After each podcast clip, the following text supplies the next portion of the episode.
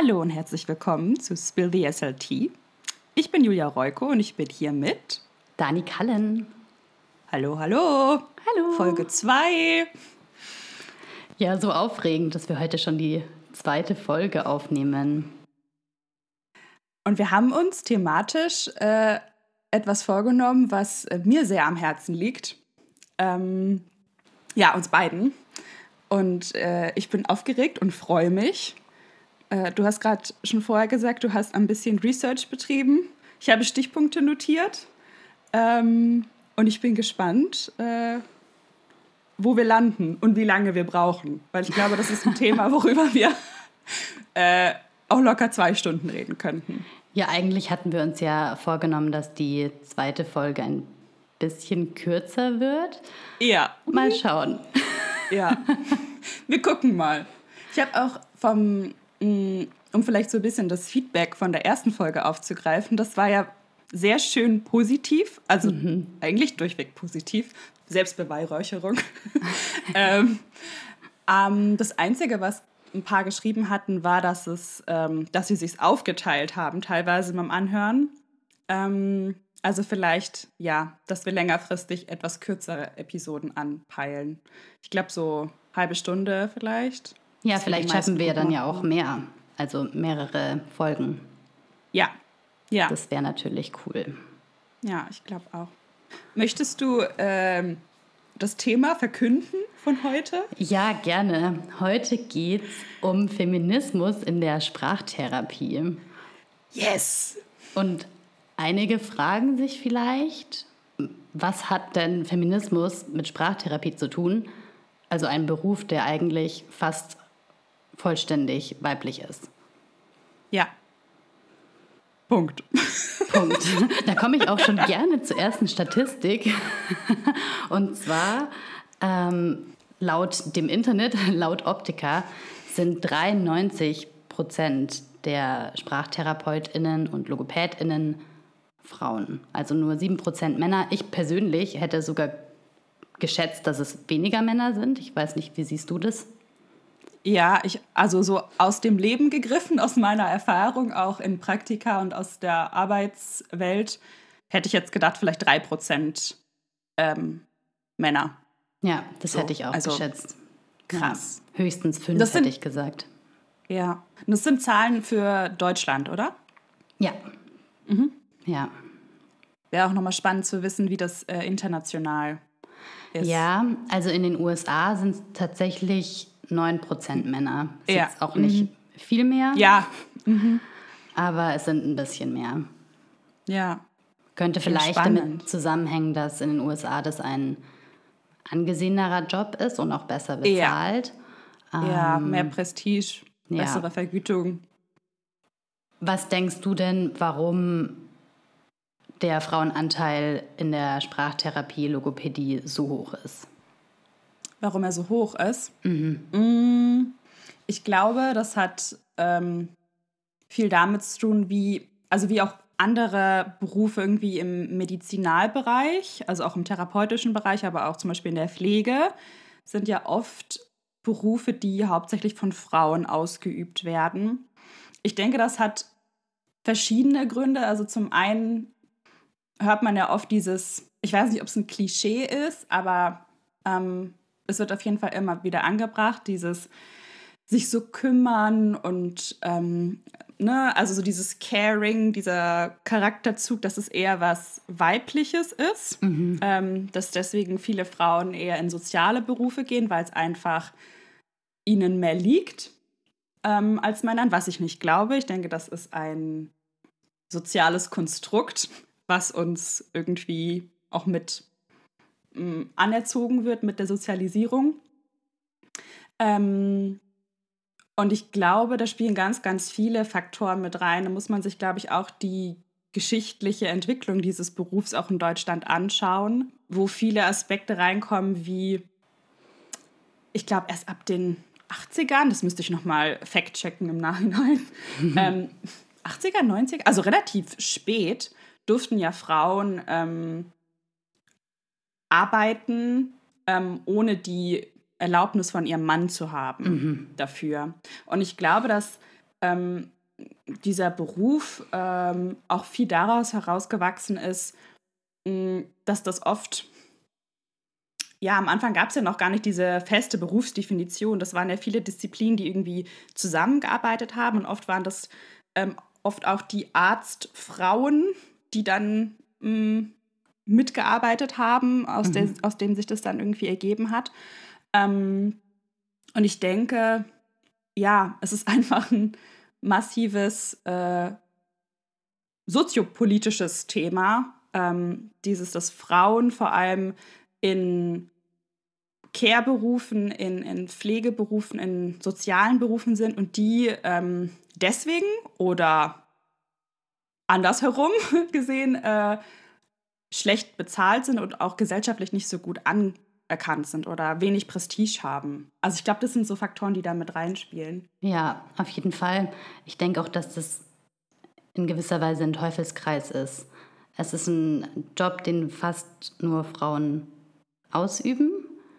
Ja. Entsprechend hat er einen ja, Ruf, der vielleicht auch oft gar nicht so ernst genommen wird oder nicht anerkannt wird, wie komplex das ist, was wir machen. Ja.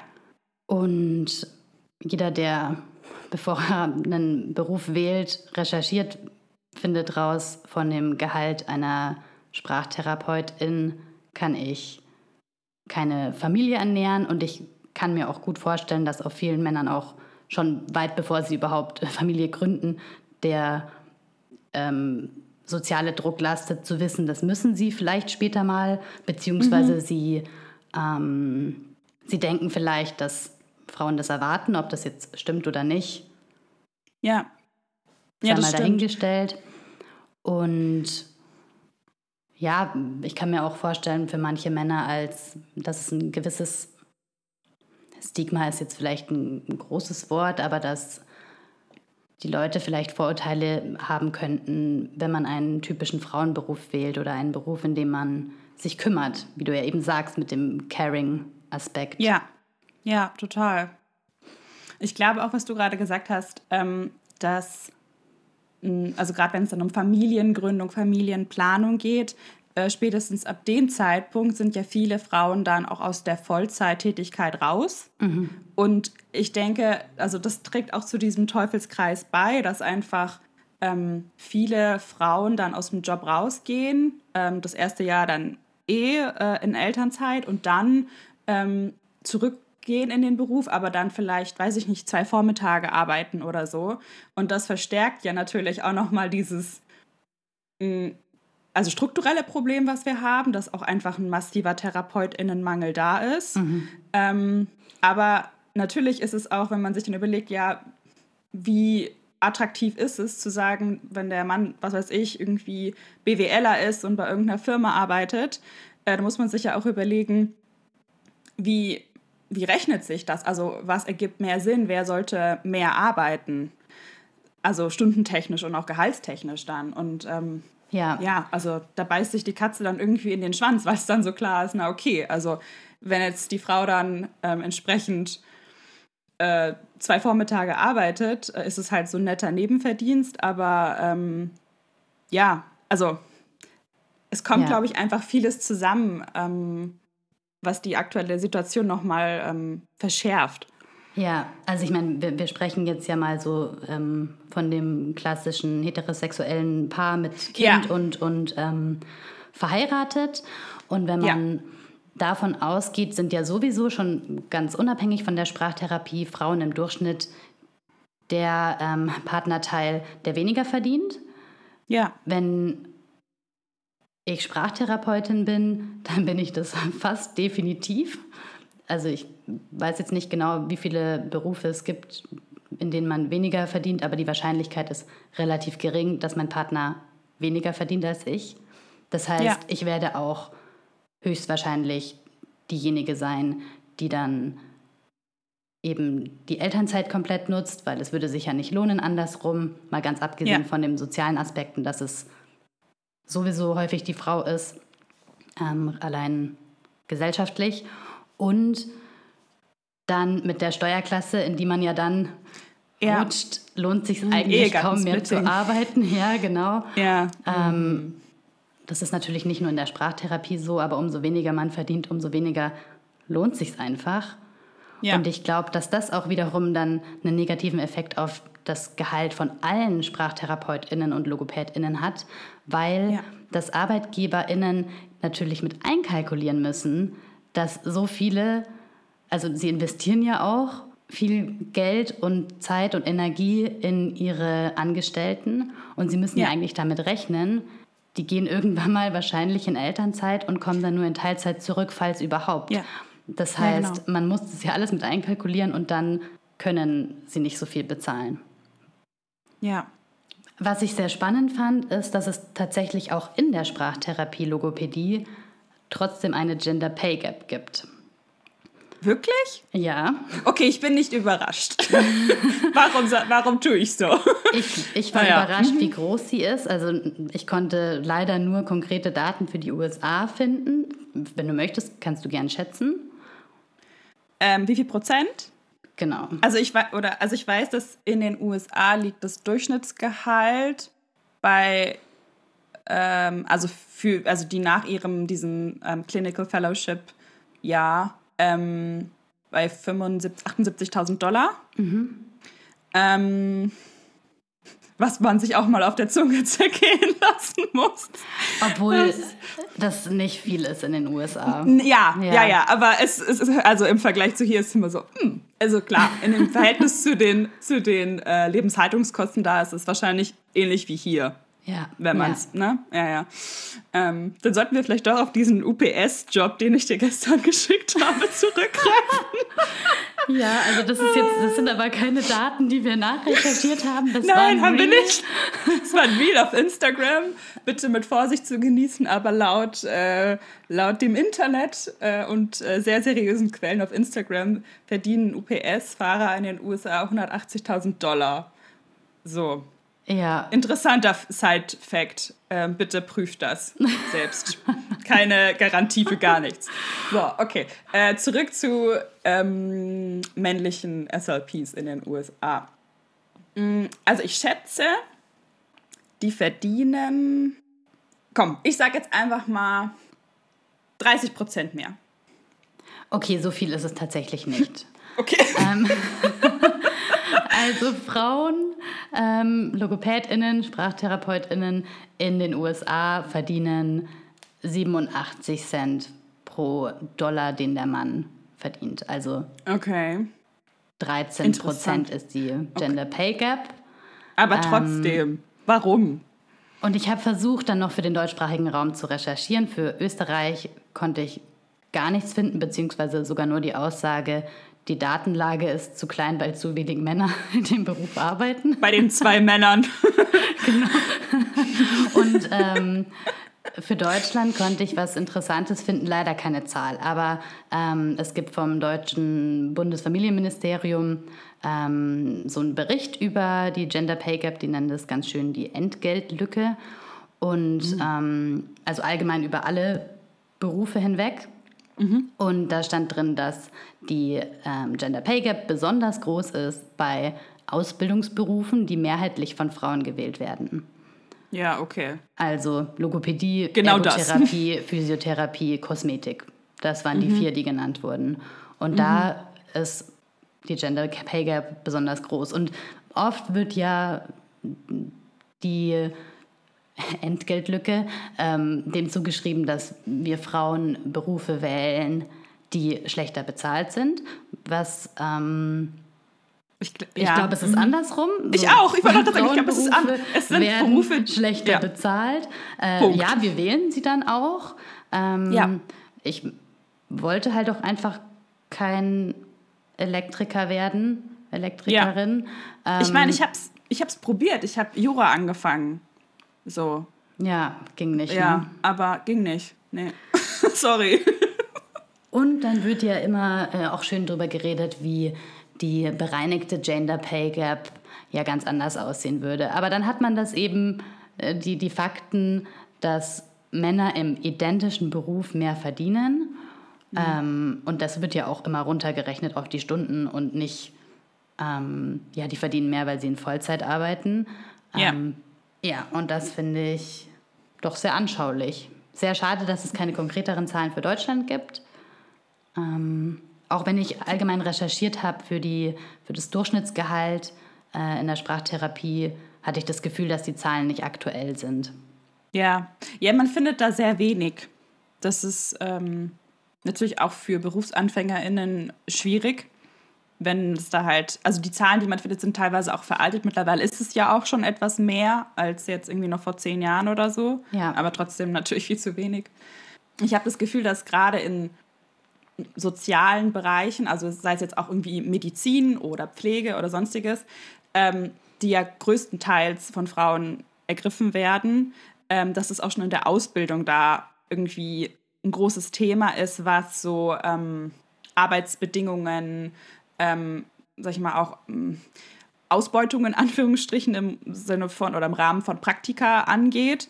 Ähm, da habe ich letztens äh, auch mich mit einer Freundin drüber unterhalten, dass eigentlich im Rahmen von den Praktika, also natürlich ist es wichtig, dass man diese Praktika macht und darüber, ne, also bekommen wir letztlich auch irgendwie die Krankenkassenzulassung über die ganzen Stunden.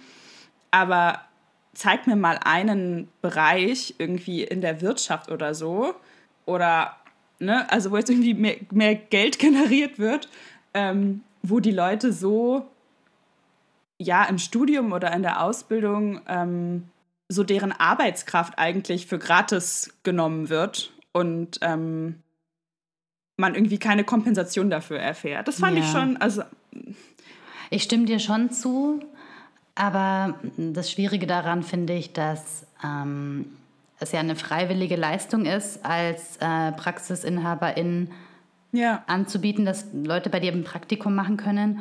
Und ja, ein schwieriger Punkt. Also man muss dazu sagen, da gibt es Ausnahmen, die auch fragwürdig sind.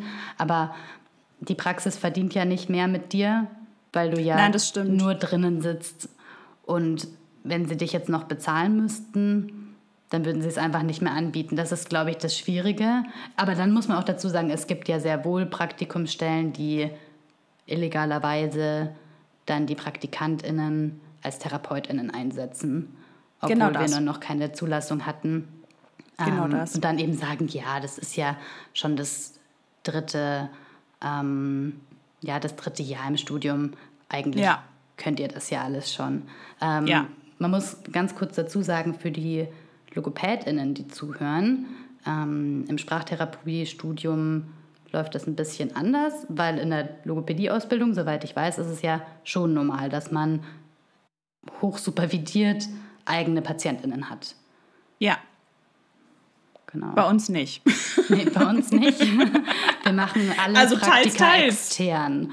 Und wir müssen uns auch um alle oder mussten uns um alle Praktika selber bemühen. Also da, es gibt schon KooperationspartnerInnen im Sinne von Kliniken oder Praxen, aber da ist es natürlich auch immer so ein bisschen Glückssache, wo du hingerätst. Ja, und vor allem müssen wir ähm, müssen 600 Stunden machen, die äh, von denen aber, ich glaube, zwei Drittel Supervisionsstunden sein müssen, also Stunden, in denen wir eigentlich selbst therapieren, aber natürlich muss eine Therapeutin noch dabei Ja. sein. Ähm, Und es, es bleibt nicht bei 600 Stunden. Also du hast dann einen Überhang von, also ich glaube, ich kenne niemanden, der irgendwas unter 900 hatte. ich Am weiß Schluss. es nicht mehr genau, aber es war wahnsinnig viel. Man kann ja, Ja. auch nicht sagen, ah ja, jetzt äh, bin ich fertig, ciao, ich gehe jetzt, obwohl Ja. ich eigentlich noch zwei Wochen da sein sollte. Ja, tschö, nett was. Ja, und also der Überhang entsteht dadurch, dass ähm, diese 600 Stunden sehr fest aufgeteilt sind auf die einzelnen äh, Störungsbilder bzw. Indikationsschlüssel. Und ähm, für manche braucht man sehr viele und für einige dann irgendwie eine wahnsinnig geringe Anzahl. Ich glaube für SP4, also der Bereich CI, Hörschädigung, genau, ja. ähm, waren es nur 40 oder so. Ja, Ja. ja. Aber das waren auch Bereiche, wo es auch relativ schwierig war, einfach die Stunden zu bekommen. Ja, Also, ja. genau. Sind wir ein bisschen abgedriftet. Ja, minimal. Also Wir kriegen die Kurve zurück. Zurück zum Thema Feminismus. Wa- Was mir ein bisschen schwerfällt bei dem Thema, ähm, wir haben jetzt viele Frauen und Männer gegenübergestellt. Ähm, ist, dass guter Feminismus natürlich immer intersektional sein muss. Sonst und, ist es kein Feminismus. Genau, sonst ist es kein Feminismus. Und mir persönlich fällt schwer, dass als weiße Frau, die in vieler Hinsicht privilegiert aufgewachsen ist, jetzt für Personen zu sprechen, die nicht anwesend sind. Ja, kann ich genauso unterschreiben. Was ich weiß, ist, dass die Sprachtherapie sehr weiß ist. Ja. Und ich habe versucht zu recherchieren, inwiefern der Zugang zum Sprachtherapiestudium und zur Logopädie-Ausbildung für Menschen allgemein mit diverseren Hintergründen erschwert sind. Und ich bin mir sicher, dass das der Fall ist. Aber wie zu so vielen Themen konnte ich keine Zahlen finden und eigentlich nur private Berichte, die natürlich total wichtig sind, aber ja. die ich jetzt nicht so zitieren möchte, wenn ich die Person nicht kenne und nicht mit ihnen gesprochen habe. Ja, also ich weiß, dass es in den USA mittlerweile auch schon mehr Thema ist als in Deutschland. Ähm, oder halt also im öffentlichen Diskurs äh, angekommen ist. Wir können da ja vielleicht in den Show Notes, wie ich gelernt habe, ähm, vielleicht so ein paar Accounts auf Instagram verlinken, die sich damit auseinandersetzen. Sehr ähm, gerne. Dass jeder mal da so ein bisschen seine, seinen Horizont erweitern kann, ähm, weil ich glaube, das ist dringend notwendig. Ja. Ähm, gerade im deutschsprachigen Raum. Ähm, Definitiv. Und ich denke, dass das auch ein sehr gutes Thema wäre, ähm, dass wir immer wieder aufgreifen können, intersektionaler Feminismus in der Sprachtherapie, yeah. auch wenn wir GästInnen mit diverseren Hintergründen haben. Unbedingt.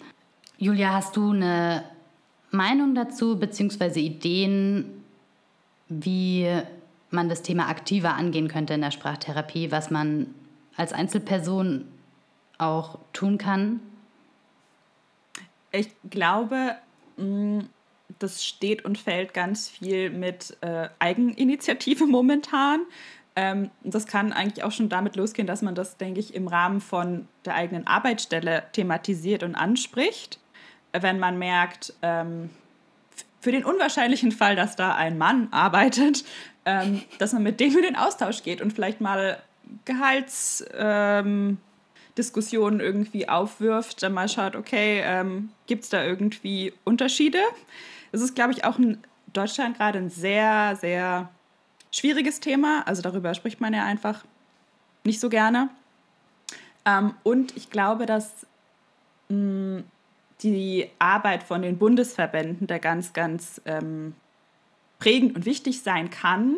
Ähm, da sind auch tolle Leute, die sich dort engagieren. Und man muss ja selber gar nicht irgendwie wahnsinnig politisch sein oder politisch aktiv sein in dem Sinne, aber allein durch eine Mitgliedschaft stützt man das ja selbst schon. Ähm, ja, oder natürlich, wenn man sagt, man möchte, dass die das aktiv voranbringen, dass man sich mit denen in Verbindung setzt. Also jetzt, um jetzt die zwei größten in Deutschland zu nennen, ist der DBS und der DBL, glaube ich. Ja. Ähm, die ja auch verschiedene unter kleinere ähm, Verbände mittlerweile ähm, umfassen. Mhm. Ähm, genau. Also das sind jetzt so die zwei Sachen, die mir jetzt spontan einfallen würden. Und natürlich im privaten Austausch ist ja oft auch so, dass ähm, viele SprachtherapeutInnen untereinander mit SprachtherapeutInnen befreundet sind, einfach weil es so eine sehr ähm, kleine Bubble ist, ähm, dass man das Thema halt auch im privaten Kreis immer wieder aufgreift und anspricht. Und ähm, wenn einem etwas negativ aufstößt, dass man das auch anspricht und äh, thematisiert und dann nicht das irgendwie schweigend hinnimmt. Ja. Eine Sache fällt mir noch ein, die mir ähm, im Austausch mit anderen SprachtherapeutInnen und LogopädInnen aufgefallen ist. Und ich möchte kurz klarstellen, dass ich die Gender Pay Gap, also die Schuld darin, natürlich nicht bei Frauen sehe. Ja. Das ist was Strukturelles. Ich weiß, was kommt. Genau. Wir müssen unsere Gehälter verhandeln. Yes. Ich kenne so viele SprachtherapeutInnen, die, wenn ich mich mit ihnen über das Gehalt ausgetauscht habe, gesagt haben, ja, die zahlen so und so viel in der Praxis. Und dann habe ich gefragt, hast du verhandelt? Also wenn es sehr wenig war. Ja. ja. Nee, das war halt das, was mir angeboten wurde. Und mhm. ähm, also an sich finde ich es jetzt nichts Schlechtes, wenn man sagt, diese Praxis zahlt so viel, weil das würde ja bedeuten, dass alle gleich bezahlt gleich. werden. Aber ich habe bisher in jeder Praxis, in der ich angestellt war, verhandeln können. Und ja. offensichtlich hat es sich ja trotzdem noch gelohnt, mich anzustellen, obwohl ich dann eben ein paar hundert Euro mehr bekommen habe. Und ja. ich glaube, dass, das, dass wir so sozialisiert wurden als Frauen oder eben schon als Mädchen, dass wir ja. nicht so viel verlangen dürfen. Und ich glaube, vielleicht auch mit dem, dass der Beruf ein sozialer Beruf ist, dass man mhm. irgendwie das Gefühl hat, dass der soziale Aspekt sinkt ab, wenn wir, wenn man mehr Geld dafür bekommt. Ja, weil man macht es ja gerne. Ja, und das ist ja ne? auch schön, dass man seinen Beruf gerne macht. Ja. Nur wollen wir davon auch leben können. Und wenn man jetzt irgendwie sagt, ähm, sagen wir mal, jemand verdient in Vollzeit 2800 Euro brutto, ja, davon kann man irgendwie leben, aber wie? Ja. Ich weiß jetzt nicht, ja, ob das, das ein gutes Beispiel war mit 2800 Euro, aber so. Aber ich glaube, es ist ein guter Referenzwert. Ja, also das war so was, was ich als Durchschnitt irgendwie im Kopf habe. Ja, ja, aber wie lebt man davon? Nur weil du deine Miete zahlen kannst. Ja. Und dir leisten kannst, deinen Kühlschrank zu füllen. Das sind natürlich alles schöne Dinge, die auch irgendwie Privilegien sind, aber man arbeitet ja auch, um in den Urlaub zu fahren, man arbeitet ja auch, um mal essen gehen zu können, um ja, sich mal eine Couch können, kaufen zu können. um sich eine Couch kaufen zu können. Vielleicht nicht die für 8000, aber eine Couch kostet ja. dann mal 2000. Und ja. Einfach um leben zu können und auch vor allem um fürs Alter vorsorgen zu können. Das ist auch, ja, den, den Punkt wollte ich auch noch ansprechen, diese, mh, mm, da, ich glaube, das würde jetzt zu weit führen, wenn wir das mhm. komplett ähm, noch aufnehmen. Ja, das können wir, glaube ich, in dieser Folge mit. nee, nee, alles gut. Äh, mit der, äh, das sprechen wir, glaube ich, am besten in der Folge mit ähm, den Arbeitsbedingungen an. Ja, ähm, die bald kommt. Dass, die bald kommt, ähm, definitiv. Ähm, einfach der Aspekt, dass viele mh, mm, mit diesen Minusstundenregelungen oder komischen Regelungen in der Praxis ähm, teilweise ja auch weniger also nicht alle Therapien bezahlt bekommen, die sie machen. Und dadurch sorgst du ja auch weniger im Alter vor. Also so runtergebrochen. Mhm.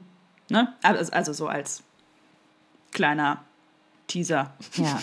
müssen die Leute ja bei Stange halten. Oh ja, also ich, ich befürchte, dass beim Thema Arbeitsbedingungen werden wir uns nicht. Das wird eine lange Folge. Das, ja. Mhm. Und ich glaube auch ein Thema, das immer wieder auftauchen wird im Podcast. Ja, wie so vieles. Mhm.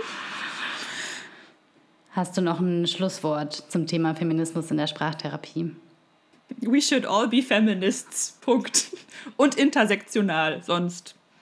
Sonst zählt's nicht. Sonst zählt's nicht. Es ist halt, wenn, wenn du Feminismus weiß denkst, weiße privilegierte Frauen, das ist kein Feminismus. Das ist es einfach nicht. Dem habe ich hm. nichts hinzuzufügen. Sehr schön. Vielen Dank, dass ihr wieder zugehört habt. Es ist für uns sehr, sehr aufregend, diesen Podcast zu starten. Wir hoffen sehr, sehr, dass euch die Folge gut gefallen hat und, und freuen uns total über Feedback. Ihr findet unsere Insta-Handles wie immer in, in den, den Show Notes. Und äh, wir freuen uns natürlich auch sehr über eine kleine Bewertung. Unter fünf Sternen nehmen wir sie nicht. Bitte lass eine Bewertung da. Vielen Dank. Wir Vielen hören uns Dank. bald. Bis bald. Tschüss. Tschüss.